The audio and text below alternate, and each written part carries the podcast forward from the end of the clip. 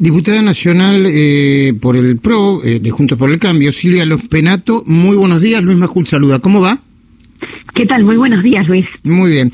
Silvia, ayer te veía en el programa de Diego Leuco en, en TN, eh, hablando, entre otras cosas, del tema vudú. Una de las cosas que sorprende más, por lo menos yo supongo que aparte de la sociedad, es que se lo trate a vudú como un preso político y no como un político que está con prisión domiciliaria y podría volver a ir preso, ¿no? Ustedes supongo que habrán seguido las alternativas de, de esta causa y me gustaría saber tu opinión. Bueno, definitivamente ayer se dio el último paso que tiene cualquier ciudadano cuando su eh, está cuestionado algo de su accionar y esta y este cuestionamiento es evaluado en la justicia. La condena fue confirmada por la Corte Suprema de Justicia de la Nación. Entonces ya no hay dudas de la comisión del delito y de la culpabilidad del ex vicepresidente, eh, con lo cual aquí no hay teoría del lawfare, ni mucho menos que pueda considerarse, porque no ha sido un juez, un fiscal, una instancia, fueron todas las instancias que prevé el Código Penal eh, y agotadas todas, está confirmada su culpabilidad en los hechos que se le imputan.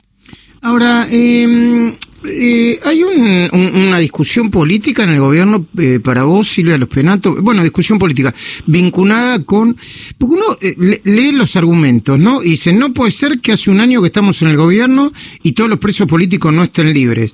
¿Vos podrías explicar como líder de la oposición, que yo supongo que debes tener una mirada, cuál es la lógica que siguen para argumentar esto? No, la verdad es que claramente no, no tengo forma de explicarlo, Luis, porque porque todos los ciudadanos tenemos que estar sometidos al mismo al mismo sistema penal, ¿no? Eso es lo que prevé nuestra Constitución. Se tienen que cumplir todas las etapas, garantizarse todas las defensas que nuestro sistema prevé, pero una vez agotada la decisión final es de la justicia. Y si nosotros ponemos en cuestionamiento el sistema judicial, digamos, volveríamos a un estado de naturaleza, ¿no? Donde no creemos en las propias instituciones de nuestra Constitución y de, y de nuestra República.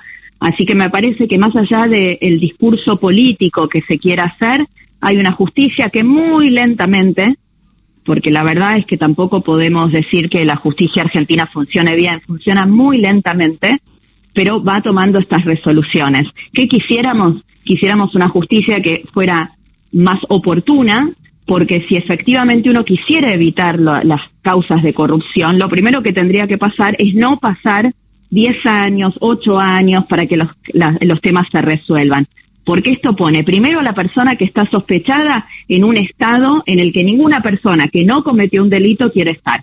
Pero por el otro lado pone a la sociedad en una situación en no saber si efectivamente esta persona fue culpable o no. Ayer se terminó la discusión sobre el caso Chicone. Se concluyó, hay culpabilidad, hubo eh, una violación al Código Penal y esto tiene que ser, tiene que tener una, una condena que ya está definida y esa condena tiene que ser cumplida. Ahora viene la discusión sobre si la situación del COVID puede no volver a, cumplirla en prisión o seguirá con la prisión domiciliaria, ese es un tema aparte, pero de lo que no hay duda es que la culpabilidad ha sido ratificada. Muy bien. Silvia Ronfreto, última pregunta y agradeciendo el tiempo.